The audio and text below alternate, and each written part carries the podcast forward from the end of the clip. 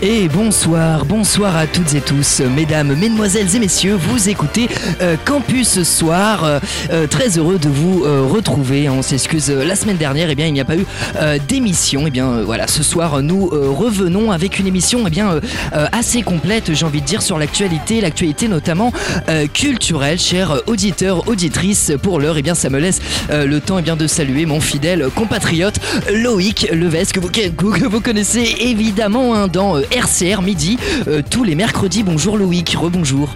Bonjour Alex et bonjour à toutes et à tous. Il est très euh, très énervé aujourd'hui, euh, Loïc, et je crois qu'il est prêt donc pour eh bien nos débats et nos sujets eh bien d'actualité.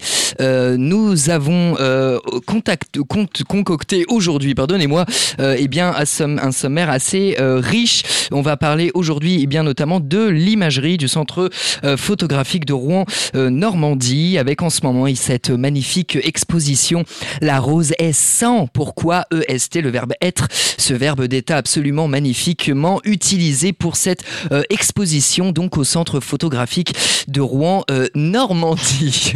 voilà pour euh, cette interview donc de la présidente dans eh bien quelques instants. terminé donc terminons le sommaire avec évidemment notre débat qui se sera tourné autour eh bien, de l'intelligence artificielle, autour notamment de la photographie. Sommes-nous en train de nous faire rattraper par l'intelligence artificielle Après le flash culture, eh bien, nous aurons tout simplement euh, le sujet sous les projecteurs euh, à la une euh, et, et, bien évidemment une ciné-chronique et je reviendrai vers vous pour vous parler de La Vallée des Loups, un film absolument magnifique qu'il faut voir, bien qu'il ne s'agisse pas seulement d'un film, mais plus d'un documentaire, un documentaire tourné magnifiquement de manière intelligente autour eh bien, des loups et euh, des, deux films qui sont passés bien avant. Je vous, en parlerai tout à l'heure. Tout de suite, eh bien, nous plongeons dans notre entretien avec eh bien le centre photographique euh, de Rouen Normandie je vous le disais eh bien avec euh, cette euh, cette cette exposition en ce moment hein, la rose. Et sans pourquoi la le, vernissage était donc le vendredi le vendredi 19 janvier avec la présence des artistes. Bien évidemment le centre photographique fait énormément eh bien de, de, conférences de visites. Il y avait une il y aura notamment avec Jean Vassan Simonet photographie jeudi 14 euh, mars à 17h30 euh, dans le cadre des écoutes des artistes à l'auditorium du musée des Beaux-Arts de Rouen. Euh, je vous propose donc d'écouter tout de suite maintenant eh bien, la présidente eh bien, du, du complexe, du centre photographique de Rouen. C'est tout de suite. Et ensuite, nous revenons après pour continuer eh bien, la discussion. Est-ce que vous pourriez alors euh, peut-être succinctement maintenant expliquer un peu euh, la, structure, expliquer euh, l'histoire aussi de celle-ci? Alors nous sommes un centre d'art labellisé d'intérêt national, un centre d'art qui a une spécificité, donc être dédié à la photographie, plutôt mhm. contemporaine, même si parfois on, on s'autorise aussi à aller du côté euh, de la photographie patrimoniale d'après-guerre. On a un lieu d'exposition qui est au 15 rue de la Chaîne, euh, qui est donc, euh, on va dire, la face émergée de notre activité, donc ouvert à tous, en entrée libre. ouvert du mardi au samedi pour être précis de 14h à 19h dans lequel donc on expose ce qu'on essaie d'imaginer comme euh, une sorte de panel assez large de ce que peut être la photographie aujourd'hui. Donc euh, à la fois des démarches qui sont qu'on va qualifier de plus documentaires, d'autres plus plasticiennes. Euh, avec toujours des partis pris assez forts, parfois des artistes qu'on n'a jamais vu exposer en France. Mmh aussi un nombre assez important d'artistes français mais aussi internationaux, plus ou moins confirmés. Par exemple, quand on fait des expositions thématiques collectives, on a euh, assez souvent des, des, artistes très confirmés qui vont côtoyer des artistes dits émergents, donc plus jeunes. Mmh. Euh, et le, ce voisinage-là est toujours bénéfique pour, pour les deux. Parfois, on s'autorise aussi, comme c'est le cas dans l'exposition ici, aller vers d'autres médiums, la peinture par exemple, ou la sculpture, ou le dessin, et euh, avec toujours quand même une prégnance très forte de, la photographie. On a toute une activité euh, extrêmement fournie, euh, notamment sur ce qu'on appelle l'éducation artistique et culturelle, donc c'est-à-dire des ateliers dans des contextes aussi divers que les hôpitaux, les, parfois le contexte pénitentiaire, évidemment dans les écoles, collège. Euh, centre d'apprentissage, etc. Euh, et là, ce qui va nous intéresser finalement, c'est euh, d'inviter des artistes qui ont tous et toutes des écritures très singulières, qui leur sont propres à venir rencontrer un public et un contexte très spécifique. Donc par exemple, inviter quelqu'un qui va s'intéresser à la représentation de la ruralité dans un lycée agricole et donc inévitablement a aussi euh, changé euh, un peu son, son, regard euh, et ses modes de représentation parce qu'il va rencontrer un public qui a une connaissance aussi de cette problématique-là, mais sous un angle différent. Mmh. Donc, et les amener à, à créer ensemble des des projets euh, qui sont voilà toujours euh, très divers, euh, principalement avec la photographie comme sujet principal, mais comme médium principal mais qui parfois aussi vont joindre l'écriture, la céramique. voilà, on aime bien aussi à ces endroits-là spécifiquement mélanger un petit peu les, les, disciplines euh, et les, les, approches. Et ça, c'est une part vraiment très importante dans notre activité, qu'on essaie de rendre visible aussi parce qu'on fait euh, pas mal de, petites vidéos sur ça. Euh, on fait aussi des, des, des, objets imprimés, éditoriaux, et donc ça, c'est plus particulièrement le, le, champ qu'occupe Yvan dans, dans, la structure. il pourra en parler peut-être sur quelques projets justement qui nous occupent en ce moment. Et en parallèle, comme l'a dit Raphaël, justement, on est euh, aussi sur d'autres projets d'éducation artistique et culturelle. Donc là, on prépare les projets euh, pour l'année scolaire 24-25, donc toujours euh, l'année suivante. Mais aussi, on est en train de de finir là un projet qui s'est déroulé au service de soins palliatifs et soins de suite et réadaptation pneumologie du CHU, donc à l'antenne de Bois-Guillaume, où pendant euh, trois semaines, on a euh, mis en relation une artiste plasticienne et un photographe, Marion Dutoit et Théophile Trossa, avec euh, des patients de ces deux services.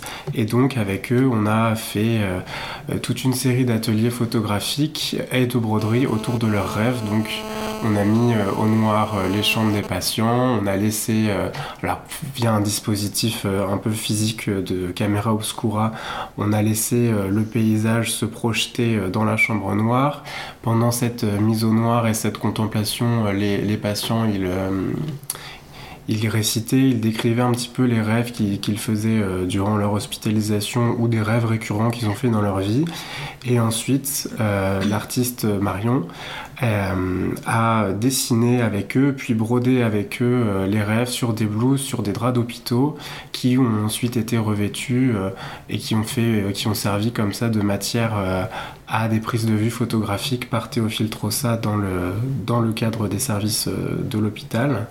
Et donc tout ça donnera lieu à une exposition très prochainement et surtout euh, à une édition, comme l'a dit Raphaël, on est très attaché aussi euh, à ce qui est toujours une valorisation des projets et donc là ce sera aussi l'occasion de, montrer que le centre photographique n'est pas juste euh, un lieu d'exposition. Et justement, on y reviendra dans, dans quelques instants, euh, parce qu'effectivement, vous m'avez un peu devancé. Alors, vous nous avez un peu expliqué euh, les ébauches et euh, à la fois la structure. quand on va sur le site, notamment, on voit que on nous parle de photographie moderne, contemporaine à la fois. C'est une caractéristique, une des nombreuses caractéristiques du centre. Quels sont les, les critères de sélection? Alors, on, on a un peu déjà parlé au niveau des artistes et au niveau de la photographie, comment aujourd'hui peut-on définir ce que c'est que le modernisme en photographie et euh, à la fois peut-être sous un aspect un peu plus euh, artistique maintenant, euh, à quel moment la photographie, on passe le cap de la photo à l'art? Ce qui va nous intéresser et qui va présider au choix des artistes exposés, c'est la reconnaissance d'une démarche singulière, c'est-à-dire quelqu'un dont on sent que euh, qu'il ébauche, qu'il trace un parcours, euh, qu'une œuvre répond à une autre, qu'il y a une sorte de, de, fil conducteur comme ça dans le, dans le travail qui est, qui est déployé au fil des années. Alors, on va, comme je vous le disais en, préambule, on a, on a quand même, nous, une, une attention très particulière au fait de représenter vraiment ce, que peut être la photographie aujourd'hui dans sa diversité, dans, dans la sphère artistique. Donc, on va, donc on parle d'écriture, ça, ça, explicite bien euh, ce dont je parlais tout à l'heure, c'est-à-dire euh, vraiment des, approches singulières, un petit peu comme euh, chaque écrivain a son style. Mhm. pareillement, un, photographe ou une photographe auteur autrice va va déployer comme un langage qui lui est, qui lui est propre, avec un sujet quand même. Je, je, parle de sujet parce que voilà, c'est quelque chose pour lequel aussi on a une attention euh, très accrue, euh, c'est-à-dire euh, c'est pas tout d'avoir un style, il faut aussi un peu avoir quelque chose à dire, si on peut le dire de manière un peu abrupte, quoi. Donc euh, et c'est pas tant la question d'un message ou, quoi que ce soit, parce qu'on a souvent demandé à la photographie d'être un peu comme ça, très illustratrice de, problématiques, euh, d'enjeux actuels. On va pas aller par exemple du côté du photoreportage ou autre, euh, mais on va dire que le style et l'esthétique, elle doit toujours quand même s'accompagner d'une attention pour le monde, d'un regard vers vers l'autre, vers autrui, euh, et quand bien même ça peut être aussi des démarches parfois très introspectives, euh, euh, il y a quand même quelque chose qui doit, qui doit bah, qui doit nous qui doit s'adresser euh, à, l'autre. Alors nous aussi on est là pour euh, accompagner euh, ces démarches pour les rendre plus parfois plus lisibles pour et ça ça passe par bah, une mise en forme dans l'espace une scénographie des outils de médiation pour le public qu'on essaie de, de, faire le plus les plus variés possibles et c'est en ça qu'on va euh, accompagner euh, l'artiste dans, la diffusion de son travail. Des styles de photographie et, des genres euh, que l'on va que qu'on va vraiment toujours euh, considérer euh, pour le propos euh, qu'il qu'il véhicule. On, va pas, moi par exemple, quand je fais une programmation, je vais pas me dire bon alors la première exposition elle va être plutôt documentaire et la deuxième plutôt conceptuelle et etc. Enfin, c'est pas tellement ce qui me ce qui me préoccupe, c'est plutôt vraiment de, de, pouvoir sur une année ou deux de proposer au public voilà un, panorama assez contrasté. Euh, donc, euh, ne pas hésiter, par exemple, à, passer de la photographie, euh, comme je le disais, plus patrimoniale, par exemple, la représentation de Paris des années 50 par Franck Horvat, comme on l'a fait l'année dernière, puis de passer à une exposition thématique collective où on va être dans une approche beaucoup plus subjective et poétique. Donc on, va être vraiment dans des, des considérations comme ça de singularité de démarche avant tout. Puis, euh, une fois qu'on a identifié ça, on, va effectivement essayer de, construire quelque chose qui a, du, qui a du relief, un petit peu comme euh, les programmateurs de théâtre ont les mêmes, euh, ont les mêmes objectifs, c'est-à-dire de, présenter une, scène riche, vivante, variée, voilà, et avec, avec une attention pour, euh, pour des artistes qui sont engagés dans, leur, dans leurs travaux. Alors là, en ce qui concerne l'exposition en ce moment, La Rose et sans euh, pourquoi, par exemple, je vais peut-être plutôt me, tourner vers vous, euh, Yvan, euh, concernant justement donc les scolaires qui peuvent venir aussi dans le centre. Comment fait-on de la pédagogie, peut-être en ce moment autour de bien de cette de cette exposition? Alors, je sais pas si on fait de la pédagogie, mais l'idée c'est de montrer en fait, alors je dis aux enfants, mais j'accueille donc des, des, petites sections jusqu'au master, aux licences design donc oui, c'est large. Voilà, c'est assez large. Euh, donc je fais pas toujours de la pédagogie.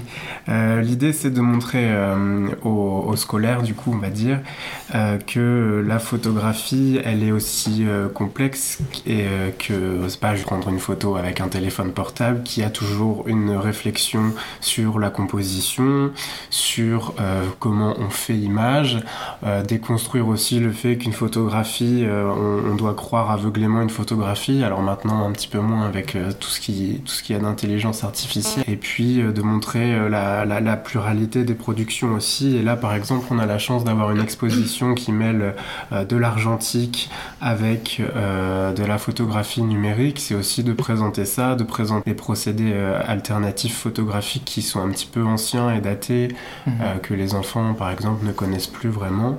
Et puis de montrer bah, voilà, la photographie couleur, de parler des, des, des polaroïdes, euh, de l'argentique, de la chimie, euh, des choses comme ça.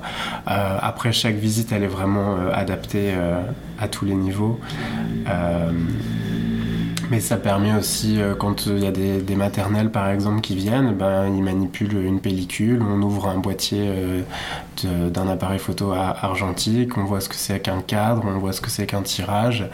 Et le but, c'est aussi, enfin, c'est toujours de faire de l'éducation aux images comme ça. Hmm. Voilà.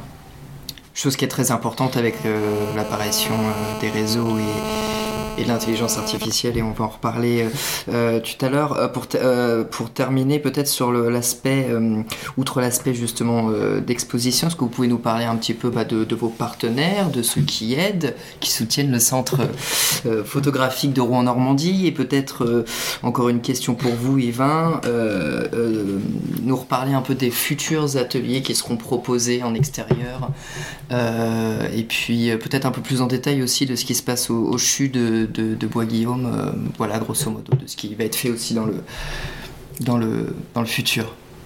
Alors sur la question des partenaires, donc le centre photographique c'est un, euh, je voulais dire un centre d'art euh, labellisé d'intérêt national et euh, c'est une association en fait alors un petit peu sur le, modèle centre photographique en France. Qui est soutenu par des partenaires publics ce qui nous permet notamment d'être entrée libre et qui est financé donc par la région Normandie, l'État, ministère de la Culture mais également le département et la ville de Rouen. Et donc ces partenaires qui sont, euh, voilà, qui sont historiques nous, nous permettent de conduire nos, activités euh, sur la base d'un projet euh, artistique et culturel qui est déployé sur, sur 4 ans et renouvelé.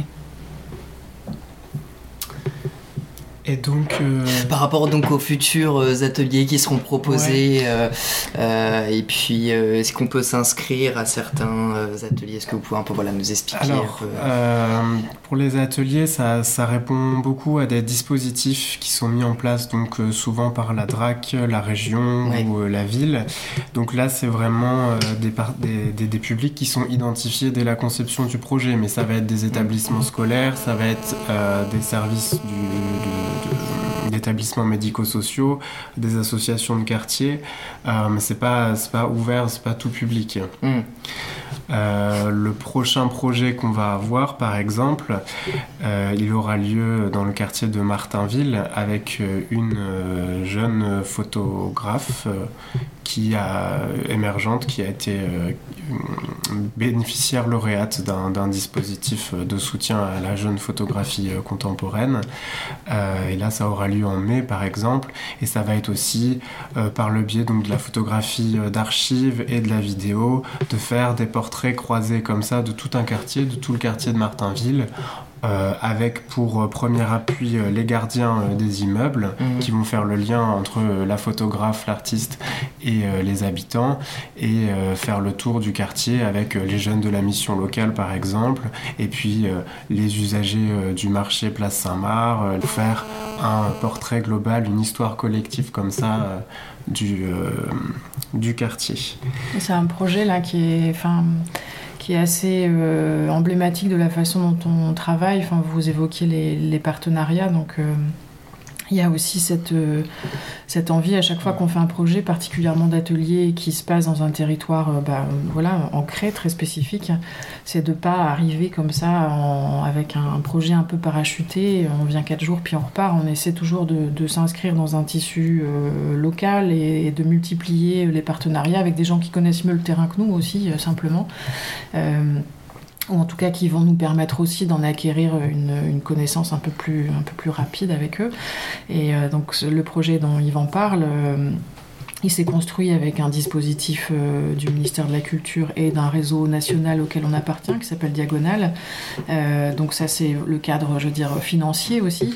Et puis, en face, bah, on va comme ça nous contacter une, association qui est établie à la Grand-Mare qui s'appelle Intermède mmh. et qui de laquelle émanent en fait plusieurs chantiers d'insertion et dont aussi un parcours professionnel donc qui s'appelle euh, parcours, gardien gardienne voilà et euh, avec lesquels donc on va collaborer euh, puis un bailleur social qui se prête au jeu aussi la mission locale qui tout d'un coup rejoint la partie. Donc voilà. Donc ça fait comme ça une sorte de, cercle de, partenaires qui nous permettent d'avoir des projets qui sont euh, bah, qu'on espère un peu, euh, un peu solide et un peu ancré dans, dans les territoires dans lesquels on, on intervient.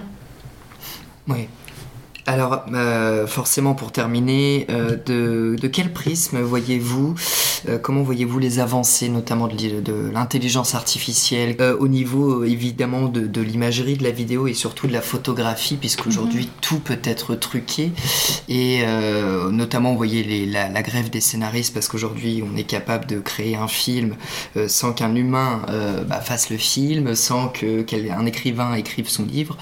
Est-ce qu'on peut en arriver là aussi avec l'intelligence artificielle de peut-être une question un peu plus philosophique, mais euh, comment comment on peut voir aussi euh, l'avancée de cette de cette euh, ce côté artistique au niveau photographique, tout en eh bien vivant maintenant dorénavant avec avec l'IA.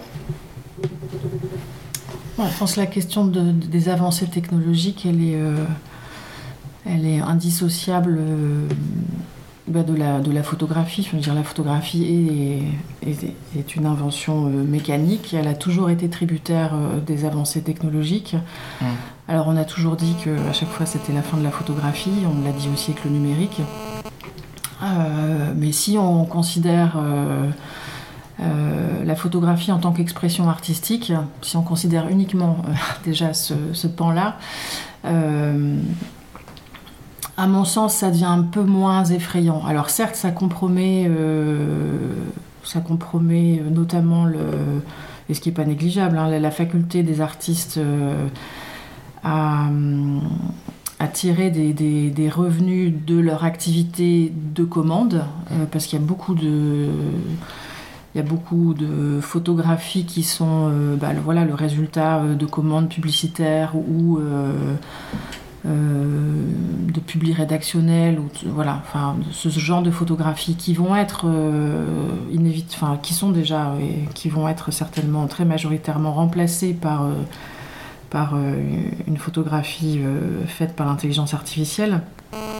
Mais au-delà de ça, au-delà de ces travaux de commande, si on considère donc uniquement les productions artistiques, moi je pense pas que que la menace soit, soit, très, euh, soit très inquiétante dans le sens où euh, euh, c'est pas l'intelligence artificielle qui amènera à la singularité de démarche dont je vous parlais et, et justement ce qui, est, ce qui fait qu'une œuvre va, va, va, vous bouleverser ou vous toucher, c'est bien parce qu'il y a quelqu'un qui vous parle et, et c'est pas l'ordinateur. Donc moi je pense que on peut l'apprendre euh, de ce point de vue-là euh, comme, euh, comme un outil, comme, le boîtier numérique a été un outil de plus. Et on va justement nous dédier une exposition à un artiste qui s'appelle Mathieu Bernard Raymond, qui est un artiste français établi en Suisse et qui a toujours dans son travail depuis plus de 20 ans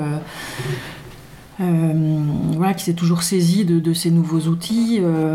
en premier lieu, Photoshop, puis d'autres, sans, sans, craindre justement d'aller vraiment euh, du côté de, de l'image manipulée. Euh, et donc, il a notamment récemment travaillé avec l'intelligence artificielle. Mais voilà, la, différence, c'est que c'est un artiste qui saisit de l'outil et parce que pour le roman, on a dit que très clairement c'était de la triche, entre guillemets. Euh, même là, pour euh, Adobe Photoshop, euh, c'est pas dérangeant pour une photographie, ou alors ça peut être ça peut rentrer dans, un, dans une forme de style photographique. Bah, le recours à Photoshop, je veux dire, c'est comme le recours au pinceau plutôt dans la photographie, mmh. ou ou au trucage. Enfin, en fait, dès l'instant qu'on n'œuvre pas dans, dans, dans, le champ du photojournalisme, où on a un devoir de en tout cas de, clarifier euh, réellement ce qu'on photographie parce qu'on représente euh, des faits d'actualité ou autre. Je dirais euh, franchement rétrograde de penser que la photographie doit se borner strictement à, ce qu'on a devant soi. Enfin, ça, je peux dire que ça n'a jamais été ça. Enfin, depuis, depuis son invention, c'est un, un, outil qui a été exploité de maintes façons. Euh, qui a, euh, enfin je sais pas si on pense au pictorialisme par exemple, c'est un des premiers grands mouvements comme ça photographiques identifiés. Euh, il était question de, de de faire tendre la photographie du côté de la peinture et, donc on n'hésitait pas à, jouer vraiment d'effets bah, très, picturaux, très, très, très charbonneux. Et finalement, on, perdait ce, côté comme ça, euh, très, très volontairement, hein, ce côté comme ça d'une reproduction, euh, de, l'acuité euh, mécanique, technique que permettait initialement la photographie. Donc je pense que la liberté, elle a toujours été prise par, par les artistes et les auteurs qui se sont saisis de la photographie. Donc en ça, un artiste qui, a envie de se saisir de, l'IA dans la construction d'une image, enfin on parle bien d'un générateur d'images euh, dont se servirait quelqu'un qui fabrique l'image. À mon mmh. sens, euh, la problématique est différente pour, euh, pour la littérature. C'est.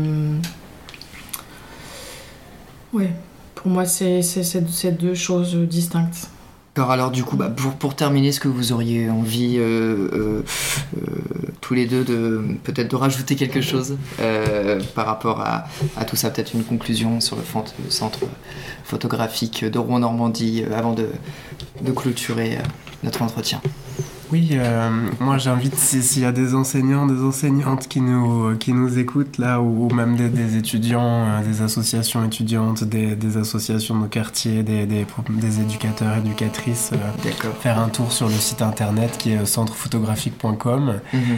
de voir tous les ateliers qu'on a proposés, enfin les ateliers d'éducation artistique et culturelle. Et en fait, les visites qu'on propose, elles sont gratuites et elles sont toujours, enfin je vous l'ai dit, elles sont toujours adaptées.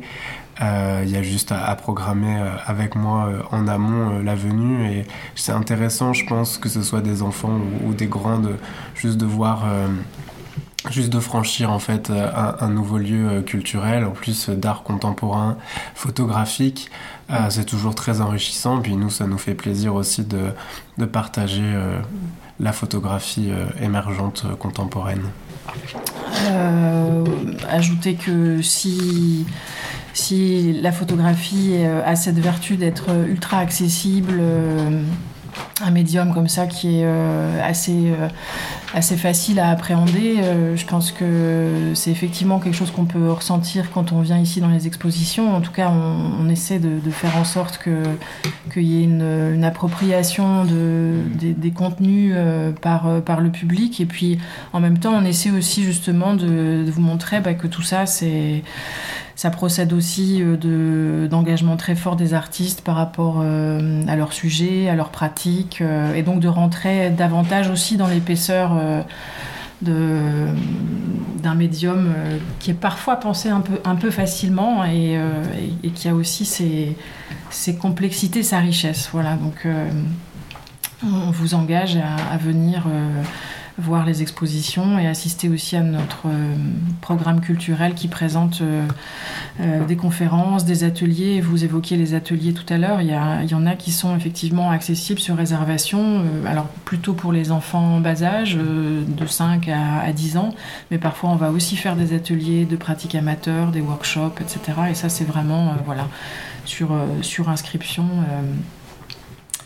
et proposé tout au long de l'année. Voilà. Merci à vous deux pour vos, pour vos réponses. Merci à eux encore une fois, Raphaël Stopin, responsable hein, du centre euh, photographique de Rouen Normandie, ainsi que Yvan Le Bossé, euh, qui eh bien euh, se charge des événements extérieurs avant de passer eh bien à notre débat tourné de manière un peu plus sociétale et anthropologique eh bien sur l'intelligence artificielle. Vous n'êtes pas sans savoir que en ce 14 février 2024, eh bien le film de le biopic sur Bob Marley est sorti tout récemment et aujourd'hui, eh bien c'est un hommage. Comme nous sommes une radio musicale, eh bien nous passons tout de suite un titre, pas n'importe quel titre, Steer Up en version eh bien orchestrale. Bonne good vibes à toutes et tous et on revient dans un instant pour notre débat.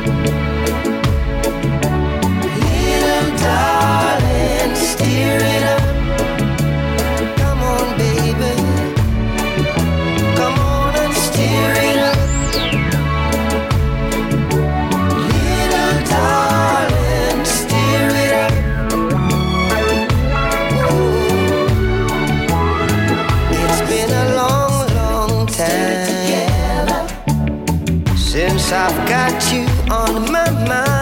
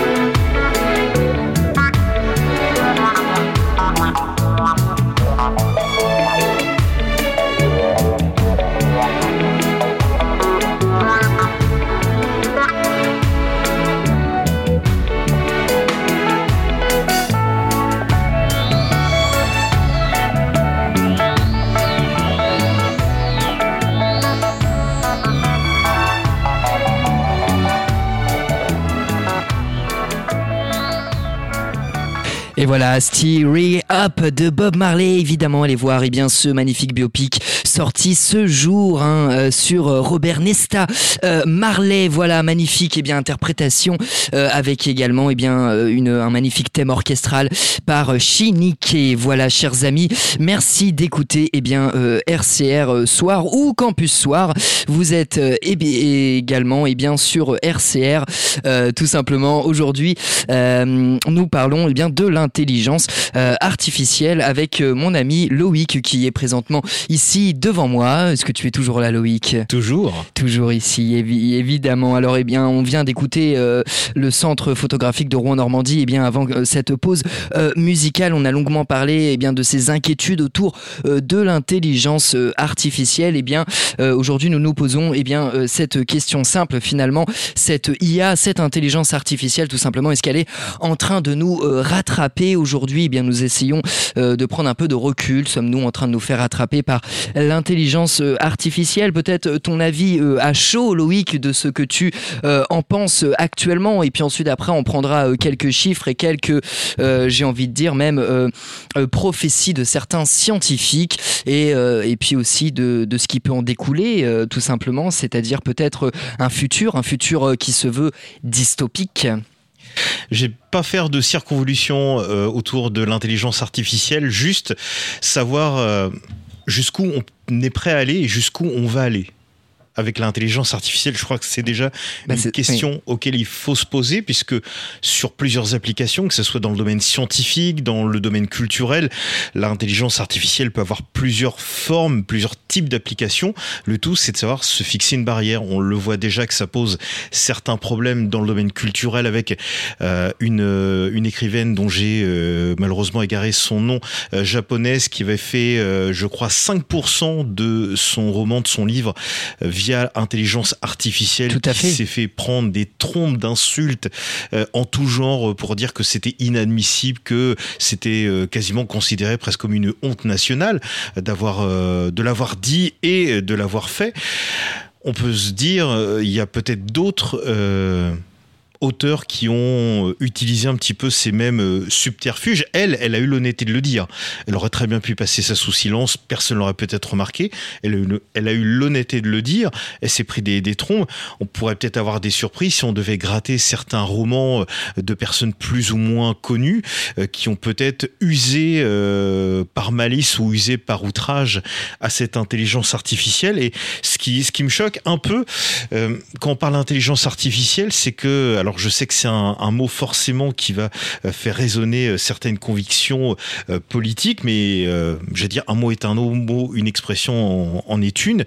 à l'époque, quand une personne écrivait le bouquin d'un autre, on appelait ça un nègre. C'était le nom qui était donné à l'époque à une personne. C'est, on peut dire, un... On a toujours fait ça plus ou moins dans la littérature. Hein. D'ailleurs, ah on a toujours, si on regarde par exemple les, les pièces Oedipe, Morphée, etc., ça a toujours été réécrit, réécrit par le passé.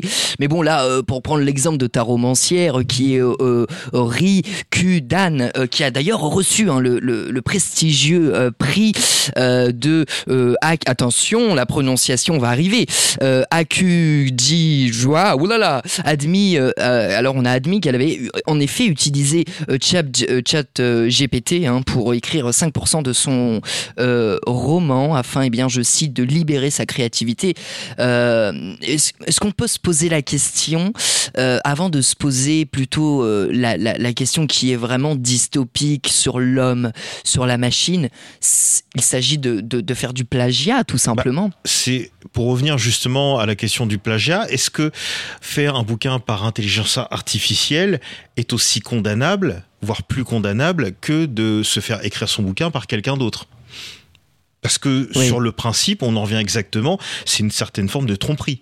Le fait de ne pas avoir écrit ou alors d'avoir laissé euh, une partie de son ouvrage euh, écrit, que ce soit de manière, euh, j'allais dire, euh, humaine ou de manière artificielle, finalement, c'est une partie d'un ouvrage qui, qui ne vient pas, en tout cas, qui n'a pas été imaginé, qui n'a pas été créé par, par l'auteur lui-même. Donc, on peut se poser en effet la, la, question, puisque là, on est à l'ère de la technologie, donc, mais comme tu tu l'as dit, euh, le fait d'avoir des, des prête-noms et euh, que d'autres personnes écrivent euh, des bouquins pour des auteurs en plus qui pour certains ont été connus reconnus hein. c'est pas ce sont pas des, petits auteurs j'allais dire régionaux ou, de bas étage hein, sans, sans être négatif mais c'est vrai qu'on peut se poser la question de, de savoir jusqu'où on peut aller en termes d'intelligence artificielle. Si c'est considéré comme une aide, entre guillemets, comme un soutien, pourquoi pas.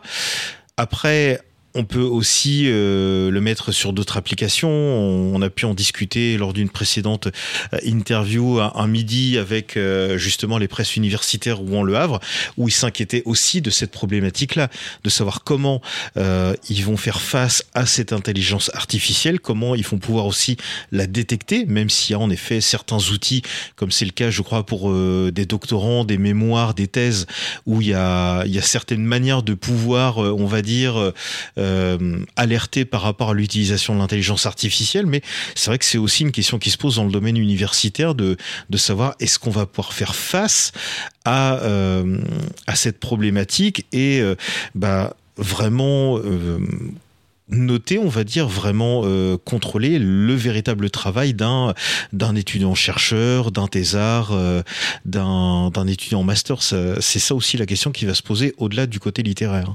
Tout à fait, et en plus sur le côté euh, justement littéraire et à la fois justement au niveau des étudiants qui doivent se faire corriger, on connaît des célèbres justement euh, sites euh, qui sont capables eh bien, de détecter le plagiat. Le souci c'est qu'une intelligence comme celle de, de ChatGPT justement, c'est tellement bien foutu que parfois eh bien, on ne peut pas détecter tout simplement les, quand il y a triche tout simplement. Et là ça pose, j'ai envie de dire, un véritable problème euh, euh, déontologique. Et pour reprendre, euh, on se souvient de, la, de cette fameuse grève des scénaristes aux États-Unis qui s'est arrêtée, qui a continué.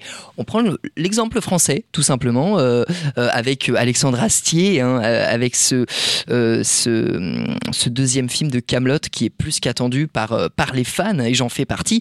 Bien, Alexandre Astier, il a avoué il y a quelques mois utiliser, eh bien, enfin pas entièrement, mais il se fait aider en tout cas par une intelligence euh, euh, artificielle, on peut se poser euh, quand même pas mal la question comment va comment va advenir notre monde culturel Comment comment cette intelligence travaille Parce que forcément, elle utilise. On, ça a été dit dans l'interview du centre photographique. L'intelligence artificielle utilise des ressources déjà existantes pour en faire une réalité. C'est une réalité empirique, hein, c'est-à-dire qu'on prend à gauche, à droite, en haut, en bas, et puis on en fait, on en fait une pâte à crêpes finalement. Est-ce que, est-ce que c'est est-ce que c'est ça en fait le truc, le, truc vraiment problématique de l'intelligence artificielle? Bah, vraiment, tout, tout dépend. Je pense c'est c'est une question de curseur et, de limite vraiment, comme mhm. sur beaucoup de choses, euh, comme dans le domaine médical. Euh, on, peut, euh, il y a déjà une certaine forme d'intelligence artificielle qui, qui qui se crée forcément par rapport à, l'outil. Par exemple, il y a, il y a 20-30 ans, est-ce qu'on aurait pu imaginer un chirurgien opérer une personne à 700 km de distance, par exemple, à l'autre bout du pays, voire même à, l'autre bout du monde. Il existe des avancées, bien sûr. Exactement, il y a, il y a mm. des avancées et forcément, cette intelligence artificielle et ses applications auront évidemment des effets bénéfiques, mais euh, je vais faire une la palissade. Tout dépend dans quelle main on met cette intelligence artificielle. C'est comme, j'allais dire. Euh, de l'armement, par exemple. En, effet, euh, l'armement est, est, pas là pour pour être létal du moins euh, pour tuer volontairement des gens. Donc on s'en sert pour se défendre. Après, évidemment, dans certains pays, on, on s'en sert pour euh, pour censurer, pour réprimer évidemment des opposants politiques. Donc euh, c'est là là tout est la question. Est-ce que est-ce qu'il va falloir faire un, un, espèce de je sais pas conseil scientifique de l'intelligence artificielle? Est-ce qu'il va falloir faire un, un, espèce de comme nous on a l'Arcom qui euh, en effet contrôle euh, les médias Est-ce qu'il va falloir faire une, une espèce de supra-instance au niveau je sais pas euh, euh, au niveau national, européen, mondial pour euh, pour se fixer en effet des limites?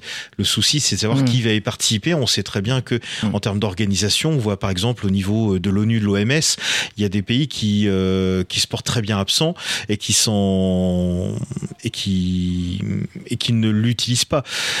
Donc c'est une problématique en, effet euh, qui, qui, est énormément, qui est très large, puisque euh, j'ai presque envie de dire, c'est très langue de bois de dire ça, et très politiquement correct, mais tout dépend sur quelle application et dans quel domaine ça va, ça va se faire. Hmm. Parce que forcément, les, les, les applications seront différentes et il y a moins de risques évidemment dans certaines choses que dans d'autres.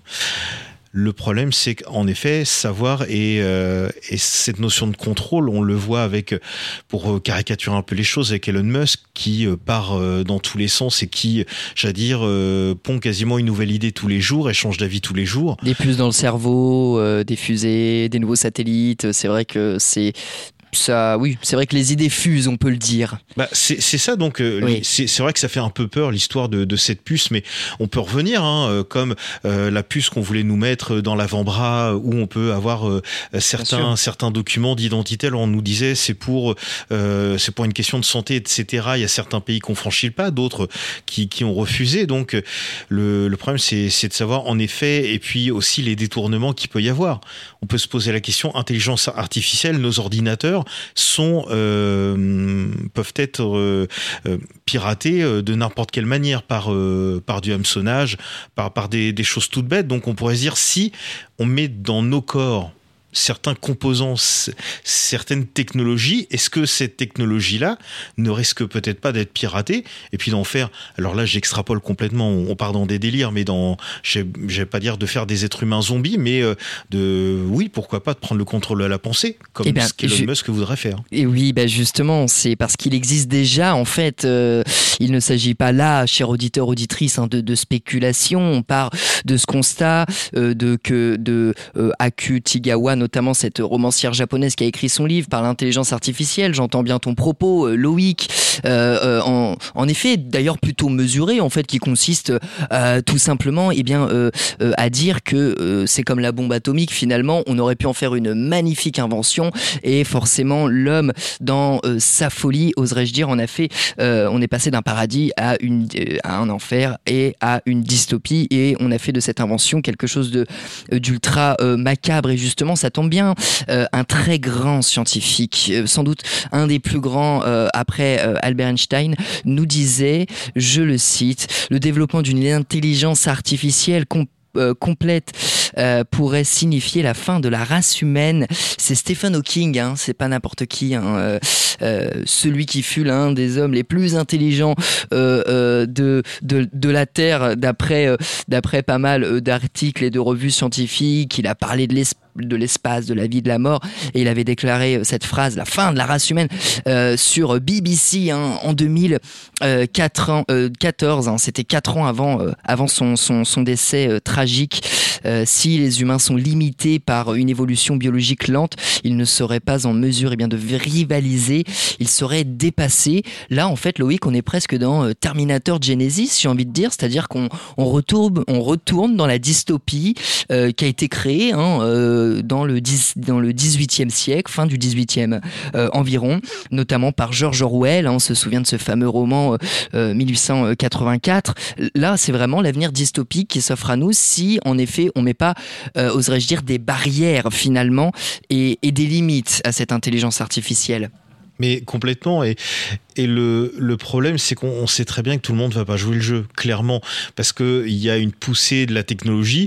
Euh, on pourrait presque assimiler ça au premier pas de l'homme sur la Lune, où c'était quasiment une espèce de guerre froide technologique qui existait euh, pendant plusieurs dizaines d'années entre les États-Unis et l'ex-URSS, de savoir qui allait être euh, le premier pays à poser et à envoyer une fusée sur la Lune. C'était, on va dire, la grosse avancée technologique de ce siècle là et le grand pas, la grande marche technologique de, ce siècle-là. La prochaine, en effet, risque d'être l'implantation de l'intelligence artificielle, que ce soit dans la vie de l'État via euh, les armées, etc., euh, toute la partie technologique, mais aussi la partie civile euh, que, que nous pourrions utiliser tous les jours. Et c'est vrai que forcément, il va y avoir une poussée y compris des pays émergents aussi, parce que c'est plus une guerre euh, froide entre deux pays, entre euh, l'URSS et à l'époque forcément et les États-Unis. Maintenant, il y a la Chine qui est rentrée aussi dans le game. Il y a l'Inde également aussi qui fait du forcing. Il y a d'autres pays outsiders euh, qui veulent aussi gratter un petit peu le morceau. Euh, technologiquement, on en parle moins, mais il y a tout de même le Japon qui est aussi toujours en course.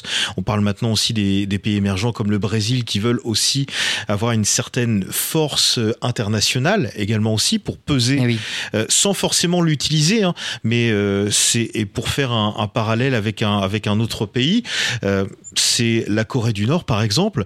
On sait très bien qu'ils vont pas utiliser l'arme nucléaire. S'ils le font, il y a plus de pays le lendemain, puisque ils vont se prendre un, déluge de feu sur le coin de la tronche.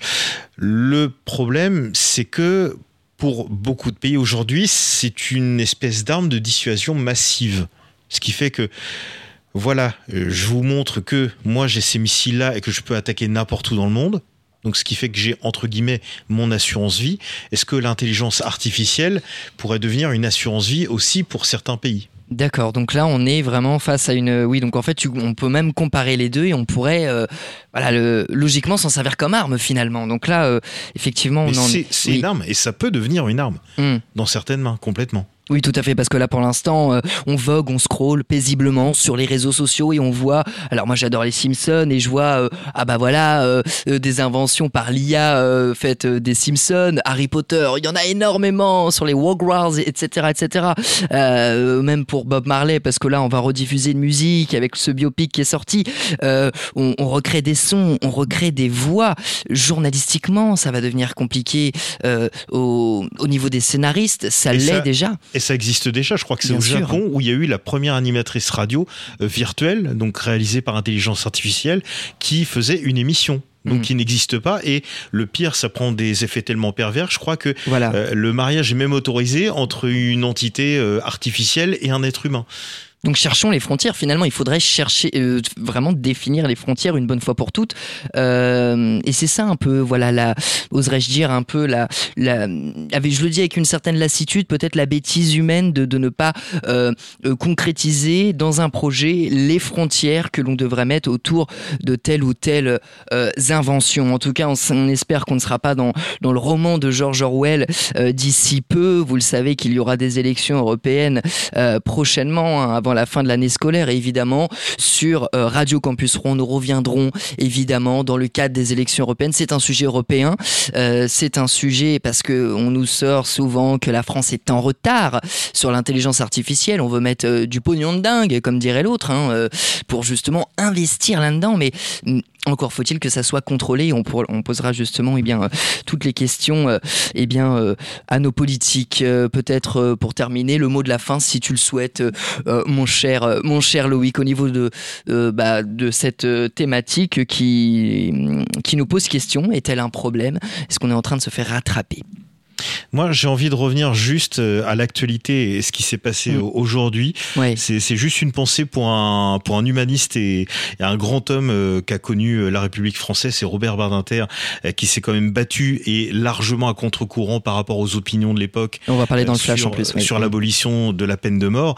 Et c'est vrai que, bah, malheureusement, je pense des hommes qui ont ce charisme-là, cette honnêteté politique aussi, et puis cette force politique, oui. c'est peut-être ce qui manque aussi aujourd'hui et d'avoir de, de, réelles pensées, d'avoir de, réels arguments et motivations, bien au-delà de, tout ce que ça peut impacter évidemment, et euh, d'avoir une, pensée claire et, large aussi pour, pour un pays, non pas pour un, but euh, purement, euh, purement politique et, surtout purement personnel.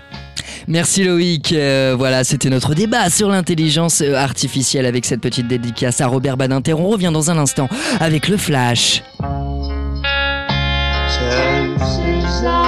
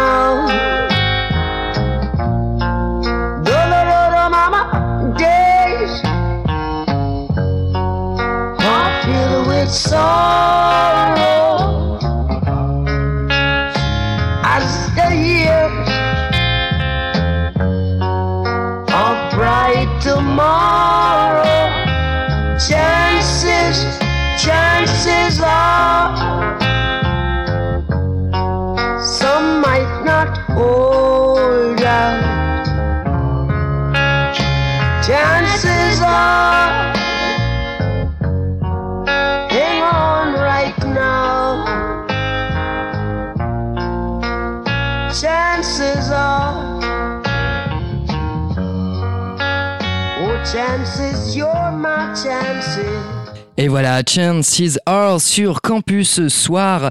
Euh, bienvenue à bien à celles et ceux qui nous rejoignent. Eh bien, il est 17h, euh, euh, passé bien de déjà de 57 minutes tout de suite. Et eh bien, pour terminer cette émission, le Flash Culture. Peu fort ce jingle. Euh, aujourd'hui, eh bien, vous le savez, le défenseur des droits humains, Loïc nous l'a rappelé, il était sénateur, sage euh, et également constitutionnaliste, ministre. Bref, cet homme avait vécu euh, mille vies. Robert Badinter, décédé vendredi. Eh bien, ce vendredi a eu lieu aujourd'hui un hommage national à laquelle beaucoup de partis politiques, notamment le RN et la France Insoumise, n'étaient pas conviés ce jour à 11h du matin. Il était farouchement opposé à la peine de mort. Grâce à lui, eh bien, la France, euh, j'ai envie de dire, eh bien, euh, ne euh, connaîtra plus la peine capitale. Elle n'existe plus. Et il l'avait d'ailleurs crié à l'Assemblée nationale. Clac. Le terroriste exécute celui qui l'a enlevé. C'est bien une parodie tragique de justice qui s'achève par une exécution capitale qu'il pratique. Ce faisant, vous le savez, ils sont à la recherche, ils sont à la recherche de la réplique attendue, ils sont à la recherche de la réapparition dans la démocratie de la violence mortelle. Ils souhaitent par-dessus tout que renaisse cette peine-là et qu'ils puissent à leur tour dénoncer sur les traits de la démocratie l'image sanglante qui est la leur par une sorte d'inversion des valeurs, eh bien, cette tentation-là, il faut la refuser. Et voilà, vous venez d'entendre Robert Badinter évidemment hein, euh, à l'Assemblée euh, nationale contre évidemment euh, la peine de mort, évidemment en ce jour eh bien dommage national à Robert Badinter. Pour terminer, idée sortie culturelle dans la métropole des œuvres reçues en 2019 hein, dans les musées métropolitains notamment font écho eh bien à l'arrivée hypothétique des Vikings. Et pour cette idée sortie culturelle, je vous propose bien avant Christophe Colomb et eh bien un décryptage lors d'une conférence est au euh, musée des Beaux-Arts ce jeudi 15 euh, euh, février, c'est à 18h. Pour terminer du rap à l'affiche avec Steve 23, Dara et Skoll, c'est le 106 expérience, c'est le 20 février à partir de 18h30 le 106 expérience. Voilà, on n'a malheureusement pas le temps apparemment et eh bien de réaliser la chronique cinéma elle sera donc reportée à la semaine euh, prochaine. Chers amis, merci en tout cas à toutes et tous pour celles et ceux qui sont euh, fidèles à euh, Campus Soir. On vous souhaite un bon milieu de semaine, une belle fin de semaine à toutes et tous. À bientôt sur nos ondes.